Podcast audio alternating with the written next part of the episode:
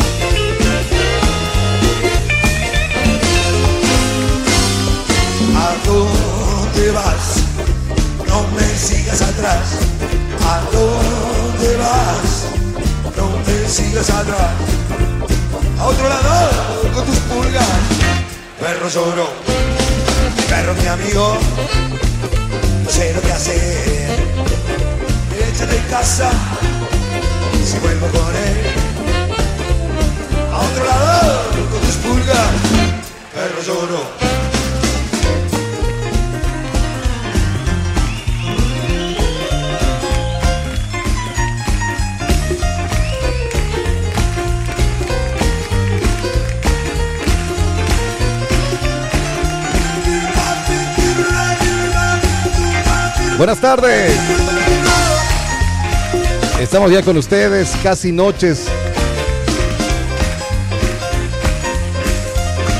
No hay, no hay café nomás a decir. Con su pata izquierda rasgando las puertas, vagabundeando por calles desiertas, con hambre y con frío por la vía muerta. A otro lado, Buenas tardes. Estamos aquí en Retumba 100.9. Hoy. Una edición especial, un día, una tarde especial, donde vamos a conversar. Le voy a dar la bienvenida como van, como han ido llegando. O sea, es más, el Pepe tenía que empezar hablando. Pepe tenía que estar acá. Yo cuando iba entrando a la radio, Pepe estaba ya saliendo de aquí como que no, no, no, no ha sido a esta hora, ¿no? Yo dije, creo que es en otro lado. Ya te estaba haciendo a, a otro lado Dije de ser en algún barcito, algo. Claro. Transmisión. O sea, la idea era esa. sabiendo que ya no había café, era... Pero bueno, aquí hay una agüita de coco que es. ni agua. te- Oye, ¿te, te gusta el agua de coco? Me encanta el agua de coco. Sí, no. ¿Sabes El qué? agua de coco y el aceite de coco para mí son los mejores productos del mundo. ¿En serio? Para un chuchaqui, por ejemplo, el agua de coco es del mejor. Pero heladita. Claro, o sea, eh, para la sensación de chuchaqui, heladita. Pero sea helada, o sea, tibia el agua de coco tiene A- a ver, propiedades. normalmente, normalmente, eh, a ver, vamos a la vecina y un agua de... Esa agua está hirviendo. Igual es funcional. ¿Sabes que Mi mujer el día... El día... Si el dom- aceite de coco, Robe. Para quemarte y broncearte. No, máquina. no, no. El aceite de coco tiene unas propiedades. Qué increíble. Hasta lubricante, con eso les digo todo. Ya. Un tip para la gente. Para, para todo, para, Para todo. todo. El día, el día Eso domingo de dice... lubricante sí sabía. Lubricante natural. Sí sabía. El día domingo Lindo. dice una agüita de coco, una agüita de coco y yo, ¿qué es? eh? Y, y quiero un poco, digo, no, gracias.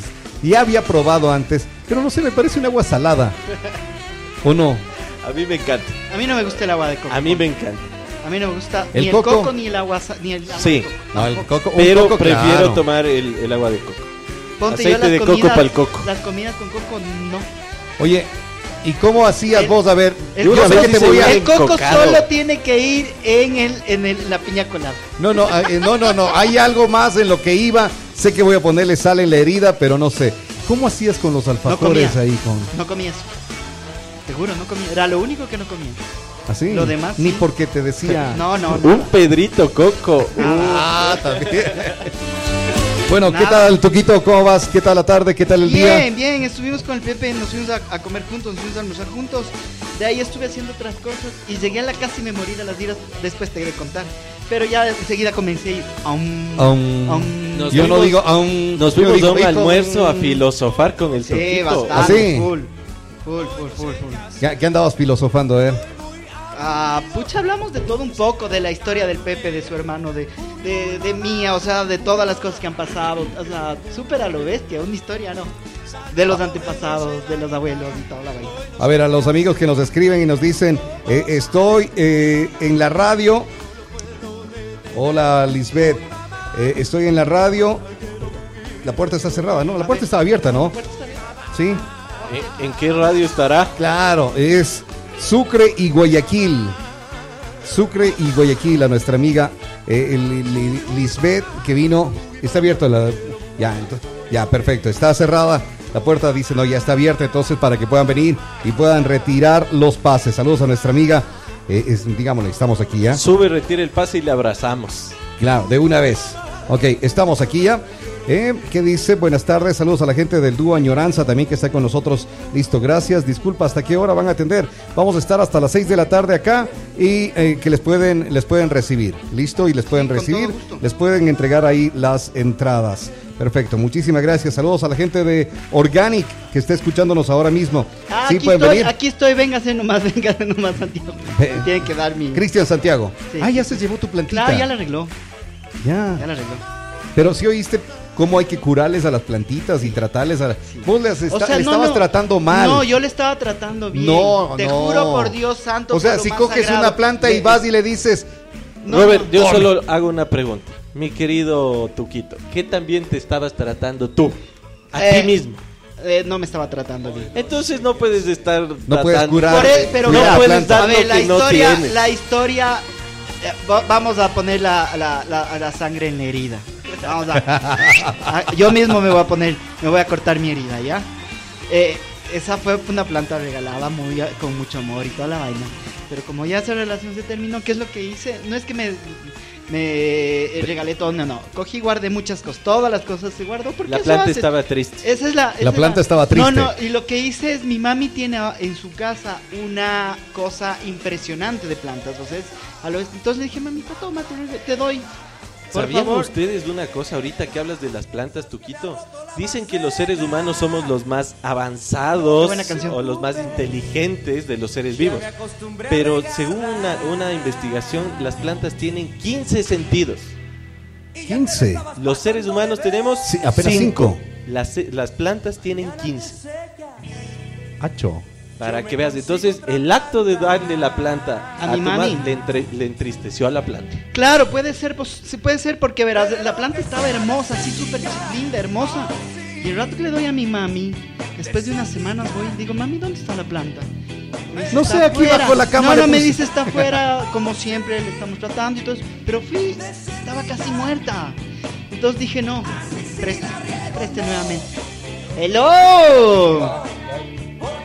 Entonces ya nada, ya nada. Bueno, a ver, eh, estamos, estamos dándole la bienvenida también. Nuestro querido Frank está acompañándonos ya en cualquiera. Tú elige.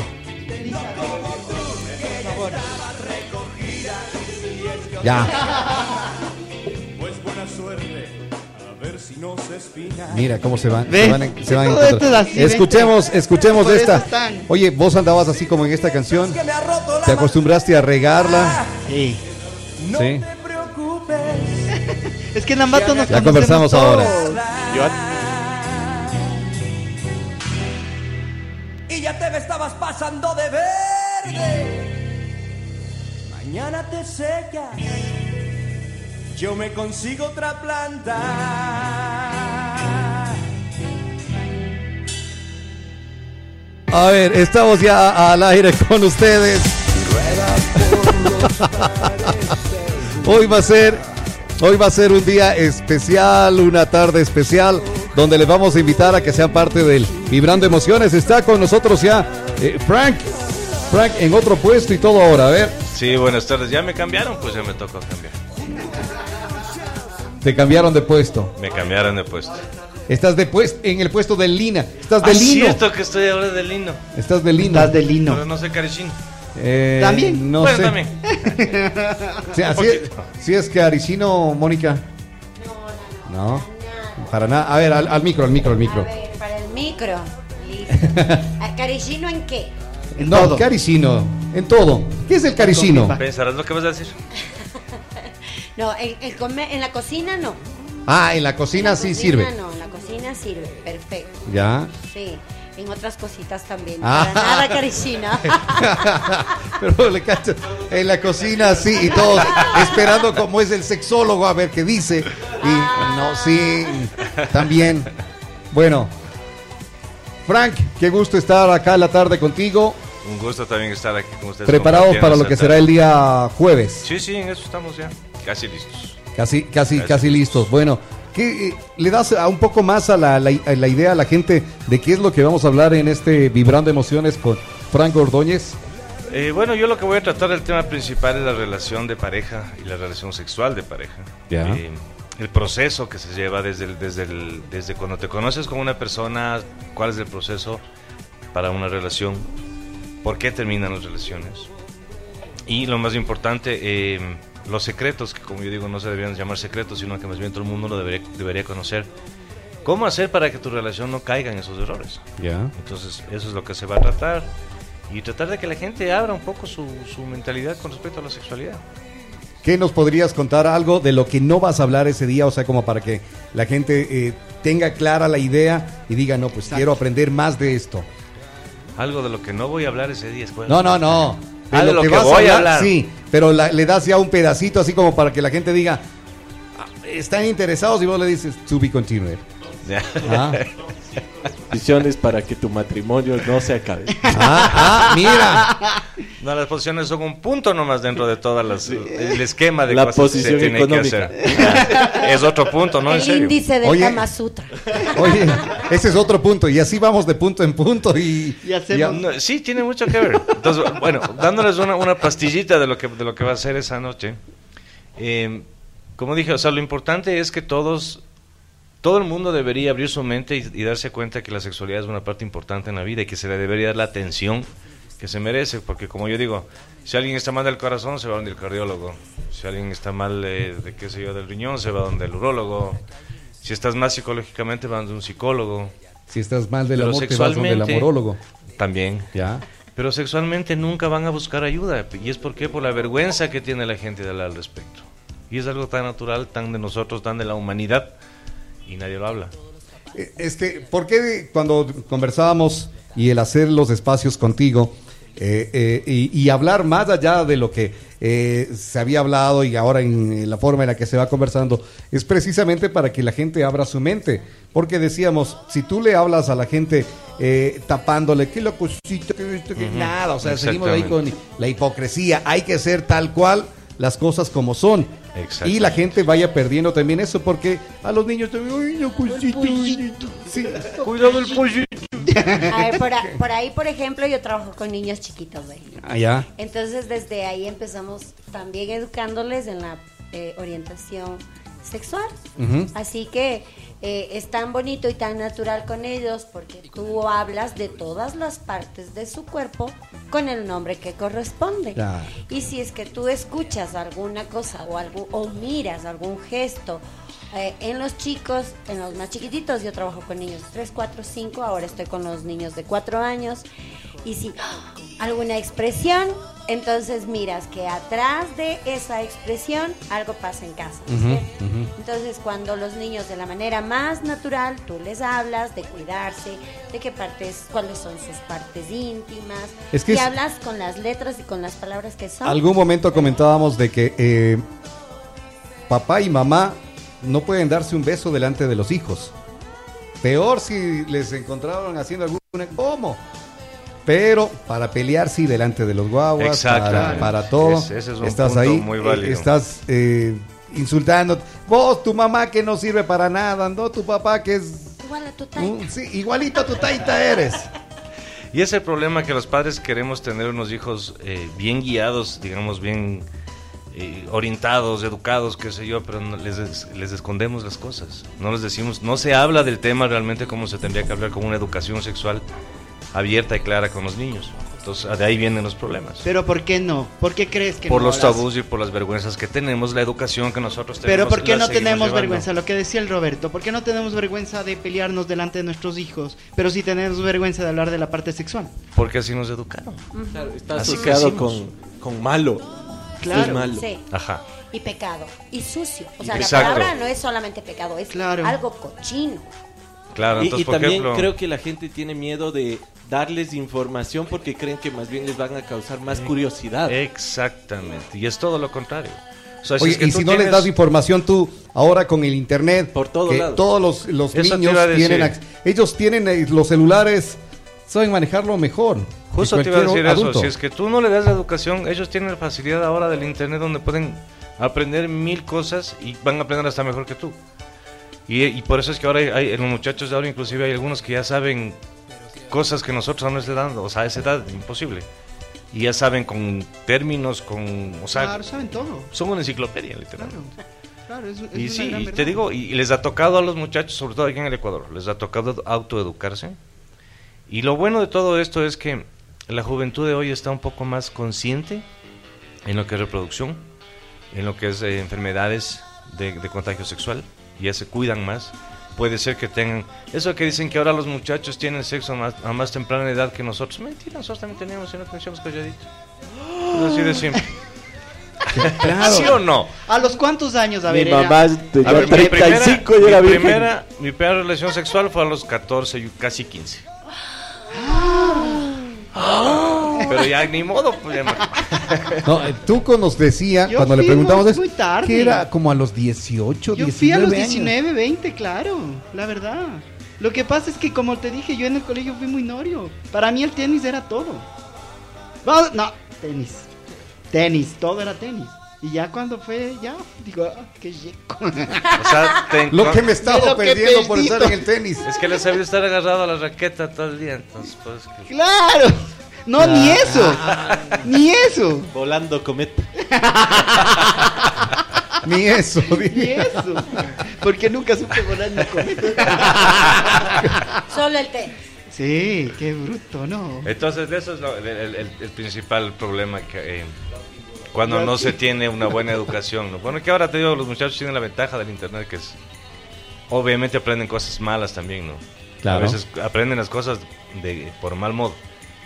Pero...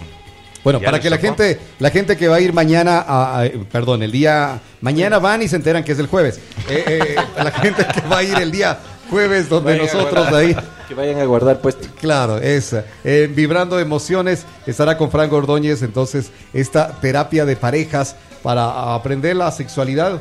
in- ¿Cómo? La sexualidad en pareja, A ver, la yo no- sexualidad yo- solo. Yo no les voy a enseñar la sexualidad. Entonces, Ah. Les voy a ayudar a que eh, o sea, la gente descubra, que se arriesgue de autodescubrirse, que descubra su pareja, que descubran la sexualidad de los dos juntos. Eh, Ahí está el secreto de una relación. ya. O sea, ve, eh, más o menos diciéndolo así. Si es que tú llegas a tu casa y todos los días, ¿cuál es tu, tu plato favorito? Tu comida favorita. Eh, bueno, hay varios. ¿Qué sé yo? Un- Un- Uno, ¿qué? Un ar- un arroz con pollo. Ya. Ya. Digamos que tu plato favorito es el arroz con pollo. Y llegas de lunes a Arroz con domingo, arroz con pollo. Yo te apuesto que al siguiente lunes vas a querer, aunque sea un arroz con huevo, pero ya vas a querer cambiar algo. Oye, pero no es eso. A ver, la- todas las esposas en las casas ya tienen como un menú y que los lunes te dan una comida, el martes te dan otra comida. E- Eso no es así, a ver.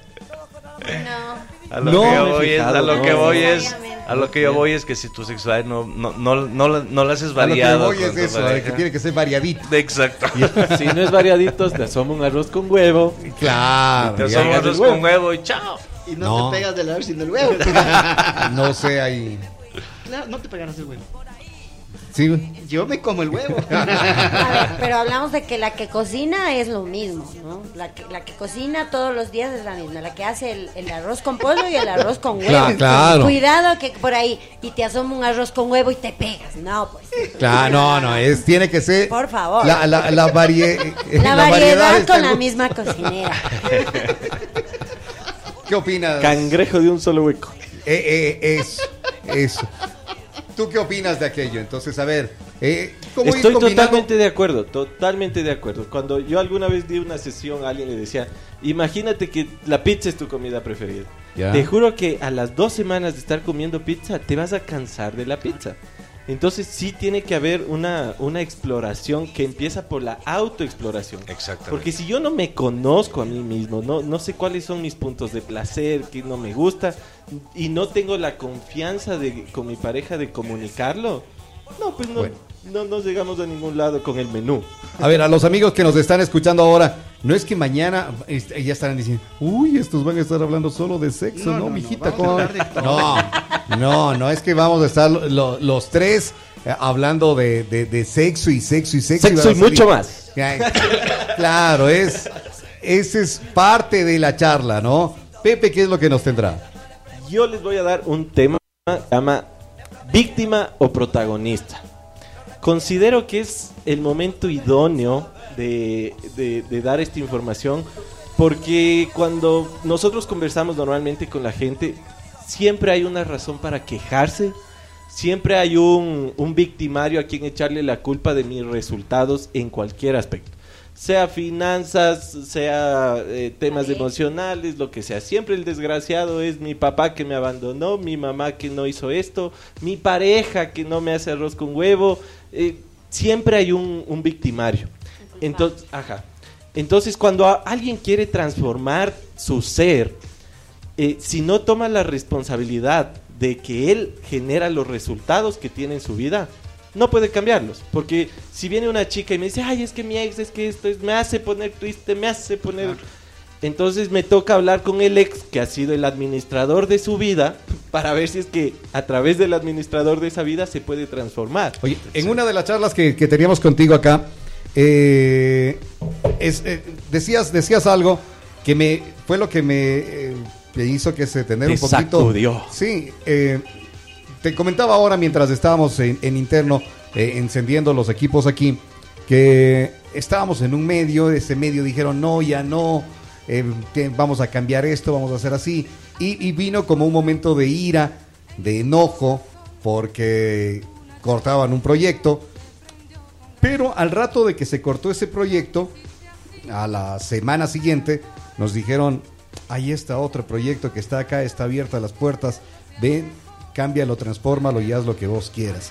Y me sentí mucho más a gusto de, lo que estaba haciendo a lo que estoy haciendo ahora acá en la radio. Entonces, cuando conversaba contigo de que todas las cosas que se van dando tienen un eh, efecto positivo luego, pues veía yo que era esto. Eh, salí que porque quisieron eh, que se suspenda ese proyecto y no, y nació esto y lo vemos que va mucho mejor y a nuestro gusto, haciendo en Retumba 100.9.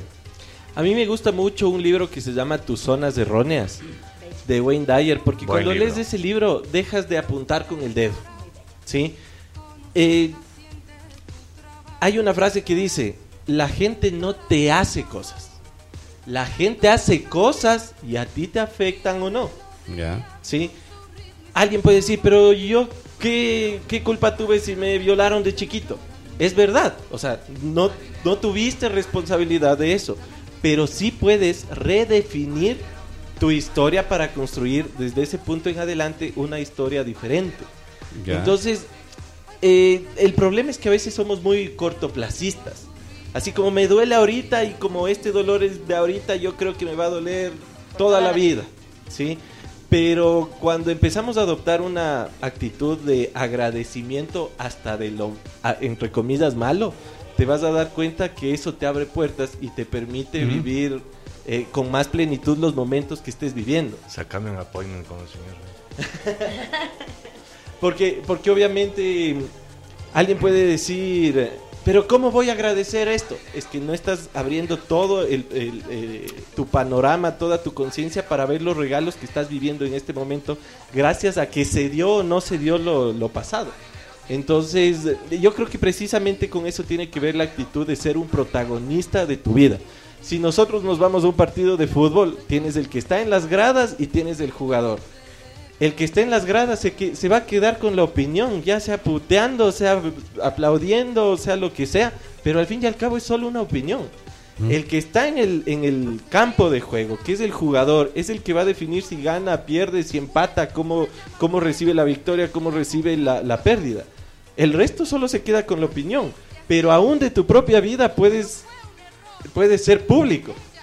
Entonces el resto, no sé quién te está dando jugando. no sé si tu novela no te tiene a ti como protagonista, sino como un papel secundario. Irle, irle poniendo directamente tú esto ahí. Irle Claro, manejando. es que eso te digo, eh, nosotros no estamos acostumbrados a sentir que tenemos las riendas de nuestra vida, ¿sí? Quiero dejar de lado la parte espiritual, porque claro, nosotros no tenemos control de todo lo que, lo que sucede en nuestra existencia, pero sí podemos tener una responsabilidad de con quién me junto, qué voy haciendo, las decisiones que yo eh, de cierta forma voy tomando, consciente o inconscientemente, pero son mi responsabilidad. Hace un rato te escuchaba, Pepe, que debemos ser agradecidos y todo eso. ¿Cómo agradeces la muerte? Es que tienes que abrir el panorama, porque por ejemplo a veces hay una persona que se muere y la familia se une. Si tú no puedes ver esa unión, ¿de qué vas a agradecer? Si es que tú no tienes la capacidad de agradecer la presencia o el tiempo que te dio una persona en vida, vas a- puedes vivir toda tu vida. Pero es, es, es, es difícil. Poder Nadie- encontrar a nadie eso. dice que no. Si yo, te digo, si yo te digo, Robert, vamos ahorita al gimnasio y levanta 20 kilos de una, es difícil. Totalmente, porque no has entrenado. Yo creo que estos temas de la psique se entrenan también. O sea, a ver, yo, yo no Si sé. no lo tienes en- entrenando y esto, pero eh, a, lo que me iba el Tuc, eh, decía el Tuco, me voy a eso directamente. ¿Cómo eh, agradeces la muerte? Porque no estás entrenando. Lo que pasa es que no, tienes no que ir preparando tu vida siempre es para que eso. Esa es la cuestión. No tenemos conciencia de que no tenemos el reloj de cuándo nos vamos.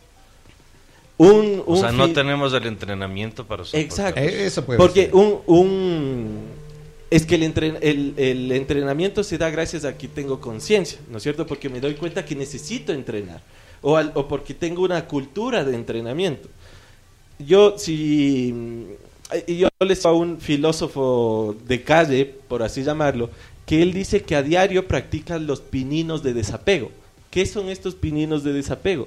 Es preguntarte a ti mismo ¿qué pasaría si pierdo lo que yo siento que me está definiendo? Como mi trabajo, como mis amigos, como mis hijos. Eh, Un puesto. con padres, con padres es como, es normal, porque ya la naturaleza dice que va a envejecer y se va a morir. De cierta forma nos vamos preparando para eso. Pero el pinino de desapego es, ¿qué- ¿quién soy yo? ¿Qué soy yo si fallece mi hijo pequeño? Si no te haces esas preguntas, ni siquiera está en tu cabeza la posibilidad. Por lo tanto, no hay nada de entrenamiento. Igual te va a doler. Nadie dice que no y yo no estoy diciendo que la tristeza es mala. Pero si tienes un entrenamiento que te permite llevarlo mejor, no quedarte a vivir en ese y la gente y la gente que hace, por ejemplo, eh, qué sé, les cuento algo que me, que me sucedió hace poco. Eh, conocieron lo de lo de mi mami, ¿no? Entonces, eh, eh, eh, al momento de eso, a los 15 días, un mes de aquello, me topo con un amigo y me dice, "Ah, ¿cómo vas? Digo, todo bien, vamos ya superando la pérdida y cosas así. Ah, sí, me imagino. Pero eso es duro, dice. Pero más duro es perder un hijo. Entonces le digo, Para cualquier cosa. para cualquier cosa va a ser, loco, le digo. Toda persona vive un. Dice, sí, es que, ve, a mí se me murió, pero el de mi hijo, ese sí, ese sí me dolió. Entonces, ese sí, ese dolor sí no vas a, no vas a superar. superarle.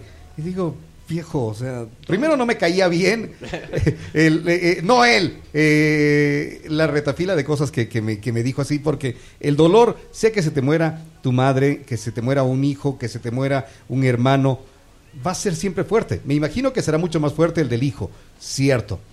Me imagino que será mucho más Capaz fuerte. Pero sí, el dolor, capaz no. Pero el dolor va a ser, va a estar ahí para, para todos. Y no tienes que minimizar el dolor o lo que esté pasando a otra que, persona. eh, yo, yo por eso digo, eh, las emociones son un abanico de diferentes colores que tienes que disfrutar todos, porque cada emoción te va a traer un aprendizaje.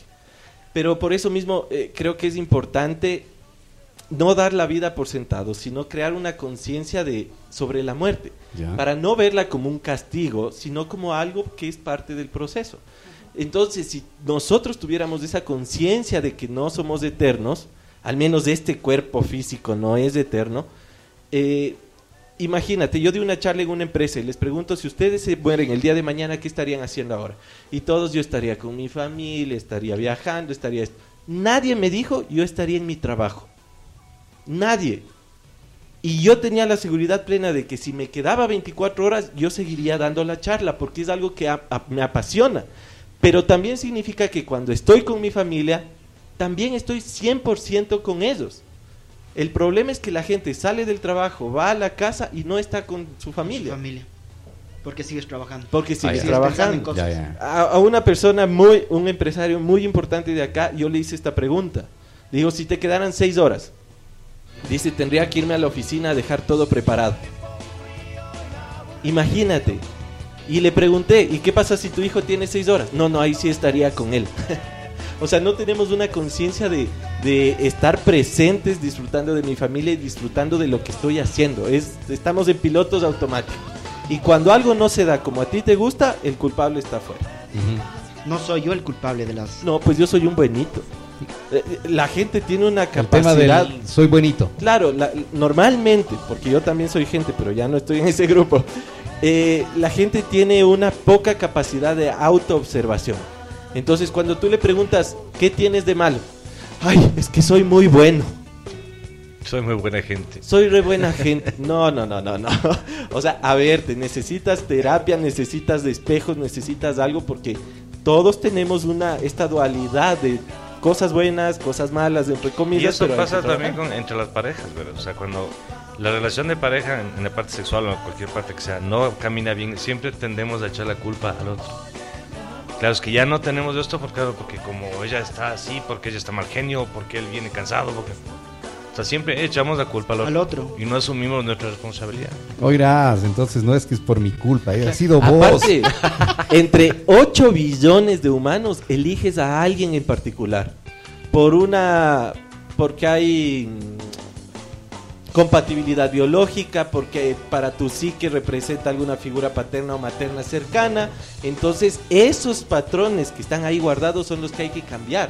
Porque si no le quitas al desgraciado y aparece un nuevo desgraciado. Igualito.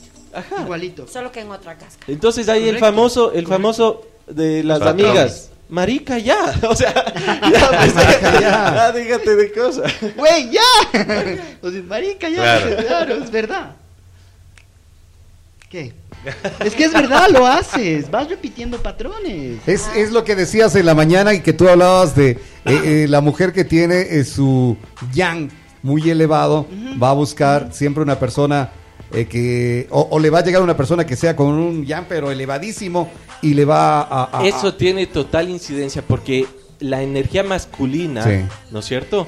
Si es que viene, ella tiene un hombre que tiene una energía femenina muy elevada, normalmente tiene menos testosterona, genera menos testosterona. A ver, entonces no tiene fuerza sexual. Eso no de que eh, la energía femenina, que es me- no, No, no, no, no. es la energía femenina, No nada más sus sentimientos y cosas así que le, que le van eh, siendo más vulnerable. Exacto. Ya. Entonces, pero ahí viene el tema, ¿no? No importa cuál es tu, si tu energía masculina es más elevada, tu femenina es más elevada, lo importante es que como pareja al menos puedan expresar lo que sienten. Ya. Porque capaz dice, a mí me gusta una nalgada, pero no le puedo decir a mi pareja. Imagínate no tener la Es confianza de para poderle decir a tu Es uno de los pareja. que- puntos que voy a topar el día jueves, justamente el eso. que la- eh, o sea, tú tienes que hablar con tu pareja absolutamente todo. De todo. En la parte sexual, sobre todo, tienes que decirlo todo, lo que te gusta, lo que no te gusta, lo que quisieras, lo que no quisieras, porque por eso te casaste con Oye, esa este, persona. Oye, a ver, yo le oí a Mónica que hace un momento decía, eh, a ver, pero pongámosle en contexto también a la gente. Mónica, la esposa de, de Frank. Frank. del sexólogo, entonces imagínense lo bien que pasan ellos. Sí, ¿no? Ah, entonces, eh, Normal, normal. normalito. No, sí normal. pasan bien porque como el uno es a- a ver, cabeza abierta, la otra también, todos pasan a lo bestia. Sí, pasamos bonita, ¿no? Ah, pero no solamente a ese nivel. No, no, en todo, en Es- todo, pero, Pero se es en complementan en todo. todo. Así. Es que esa es una proyección de cómo está el resto nada más. Porque si en esa intimidad se ve reflejada cómo disfrutas tú la vida. Oye, pero a ver, a lo que me iba. Mónica nos decía que ella trabaja con niños y que con los niños les habla de Las cosas con cosas con- por su nombre. Ajá. ¿Ya? Eh, entonces, pero imagínate mañana o no mañana, en cualquier rato en el curso, en un curso, en un aula, les dicen y a ver, vamos a hablar de- del pene. Véngase, joven Antonio Montalo. Empieza Ajá. la burla ese rato. Y el, y el chiste. Oye, la guambra mismo. Cada vez de- ¡Yi! A cada rato la guambra. Claro. A propósito, la guapa está escuchando, nos dice. Les cuento una anécdota con uno de mis pequeños. A ver. Verás, iba dibujando, ¿no? La profe es- era la profe de inglés y yo estaba sentada al lado en el escritorio observando y le decía, bueno, y les daba el nombre en inglés y en español. Le iba dibujando y le decía, la mano, hand, así, bueno.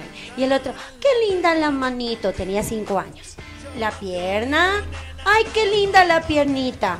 Ok, ahora los órganos sexuales, el pene, qué lindo el penecito. Entonces, lo más lindo, aunque ese momento a mí me causó un poco de hilaridad, yo me quedé callada porque él lo iba nombrando de esa forma tan natural. Entonces, ay, qué lindo el ojito, profe. Ay, qué lindo el pelito. Ay, qué linda la manito. Ay, qué lindo el penecito. Entonces, ellos son así. Son así. Son puros. de- Entonces, de- mientras van creciendo de es que mientras van creciendo es que los papás les vamos eh, Claro, les Exactamente. vamos agregando. Nosotros un montón vamos- de cosas. Les Oye, vamos enseñando que es malo, que es sucio, que es prohibido, que eso, de eso no se habla. Pero te das cuenta toca. que hasta el día de hoy nuestros padres o nuestros abuelos siguen diciendo los nombres que toda la vida nos enseñaron. Claro. A nuestros, a nuestros sobrinos o a sus nietos. El el pollito, O sea, ¿por qué no hablas con los nombres que deben ser? Porque no están están en otra tampoco. generación. O sea, ellos, ellos se quedaron en otra generación. Pero yo te- les voy a contar una anécdota. Mi mamá, por ejemplo, ella se quedó viuda a los, a los, die- a los 18 años, que Sí. sí. a los 28 años con 8 hijos. Sea, imagínate, mi mamá se casó a los 15, ¿no? Ya. Se quedó viuda a los 28 con, ocho- y a los 8 nos educó. Yo no me acuerdo haber nunca hablado de sexo con mi mamá. Claro. Jamás. Y eso que imagínate, ¿cuántos teniendo 8 cuántas- tenía buena experiencia. Eh, eh, entre todos tus hermanos, ¿cuántos hombres, cuántas mujeres? Cinco varones y tres mujeres. Yo soy el último de los ocho. Nunca iba a hablar, ya por, eh, por la costumbre mismo, nunca iba a hablar una mamá con los hijos sobre sexo. Pero aquí viene la parte, la parte jocosa, digamos, del asunto. Con nosotros, al menos conmigo, nunca hablo de sexo. Mis hermanos también dicen que jamás hablo con ellos de sexo. Ya. Pero con los nietos sí hablo. Y mi mamá, y tú sabes cómo mi mamá, mi mamá es una persona tan... Híjole, ¿cómo le nombraré? Chava muy a la antigua. Muy a la antigua. Pero con los nietos sí habla abiertamente de, De de sexo. sexualidad. Pero Qué con raro, nosotros ¿no? jamás, jamás topo el Qué tema. raro eso. Súper, súper, súper raro, súper heavy. Ah, Lina nos está escribiendo. Mira lo que te, Ve lo que te pone, ve lo la que te pone, Frank. y ve lo que ha puesto. dice- Oye, ¿qué pone? Ah, chuta, yo digo, ¿qué pone que arriba? Yo también pensé que era el pack.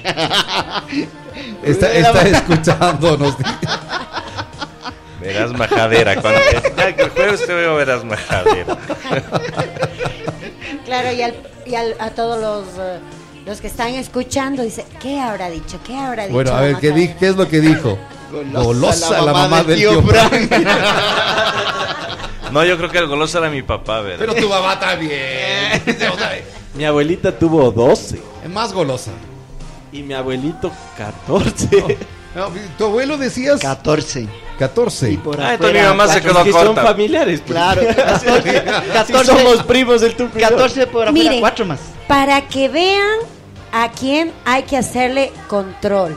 O sea, ¿por qué estamos con esta sobrepoblación? No es por las chicas, es por los chicos. Claro, al final es así. Porque ustedes pueden con Nosotros cuantas- podemos tener un A hijo ver, diario. Si Claro, no es a A más. buen ritmo. Hasta dos. A buen ritmo, bien Ah. alimentadito, un hijo diario. En cambio, nosotras, si nos embarazamos nueve meses, nada.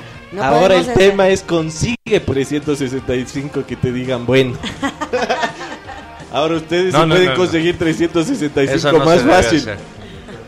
Claro, imagínate, 300. Qué bestia, dice Lina. No tenían tele. No, no, no No, había. pues ahí no había televisión. No había televisión. No había. Estamos hablando de de los años 50, 40. Claro, por ahí. Claro, Claro, ¿no? decían, te invito a, a ver Netflix, si no te invito a escuchar un- una Un radionovela. Un pastillito. Claro, una Una radionovela. radionovela. Una radionovela. Les invitaban ahí a que estén escuchando y ya. Como dice Frank, a lo que te truje. A lo que te truje. ¿Sí? El día jueves le recordamos a nuestros amigos estaremos vibrando emociones en el auditorio del gobierno provincial. Tres temas, tres mentores en una sola noche para que salgas del confort. A ver, en el promo decíamos algo como que... Acá lo tengo. Para ver si estaba bien. No, no está. Ya, ya ha sido, ya, ya me han quitado esa hoja. Eh, la vida está llena de cambios, pero sin embargo le tenemos miedo a los cambios. ¿Es así? Sí, porque le tenemos miedo a lo desconocido. Hasta, o sea, biológicamente la especie lo que busca es supervivencia. Entonces tratamos de tener la mayor cantidad de certezas posibles.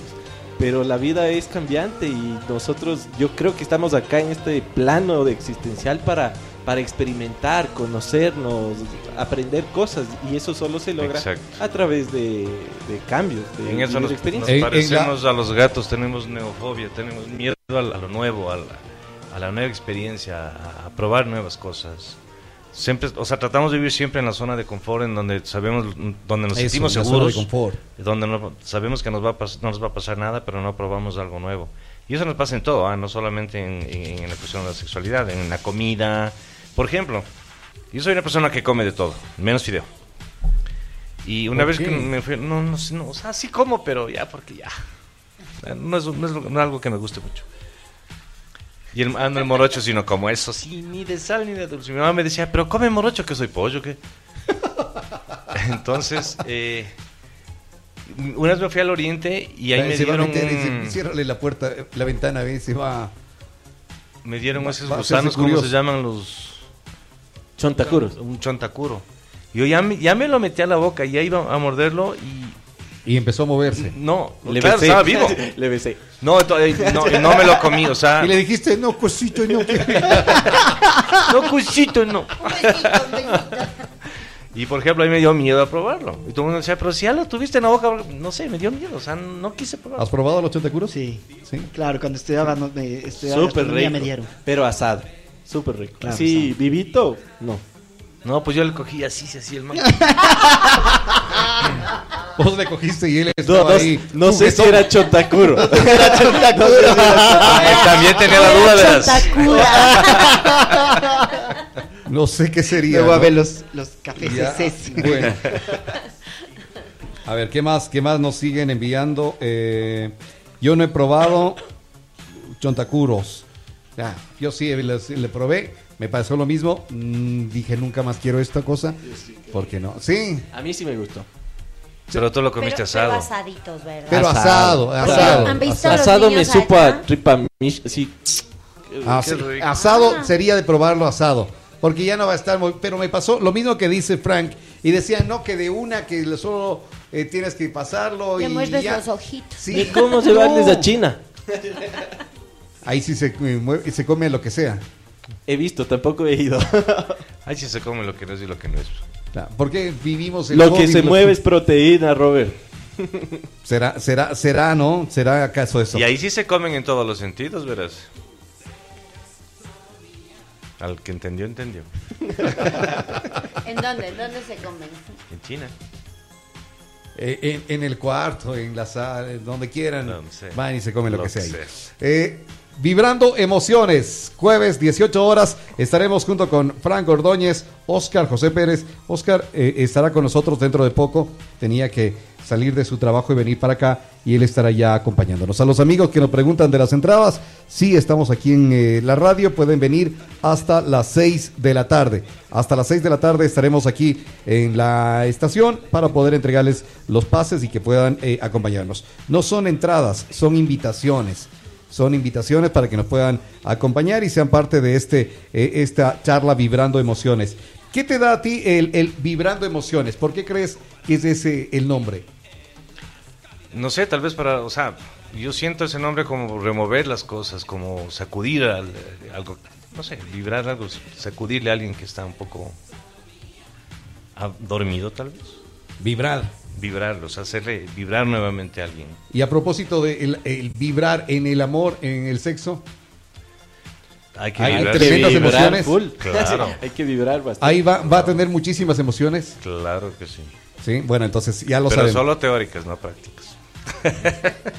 Eso tendremos el día eh, jueves a las 6 de la tarde. Desde las 6 de la tarde arrancaremos esto. Para todos los amigos que vinieron a ser parte del Retumba apoya tu emprendimiento en el mes de agosto y tuvimos eh, varios, eh, varios emprendimientos, varios negocios que nos acompañaron. Todos están invitados a acompañarnos el día jueves en el auditorio del gobierno provincial. Entre todos ellos, todos los que estén presentes, vamos a tener una gran sorpresa para nuestros amigos. Así que invitados a que sean parte de aquella. El, el, el aforo es pequeño.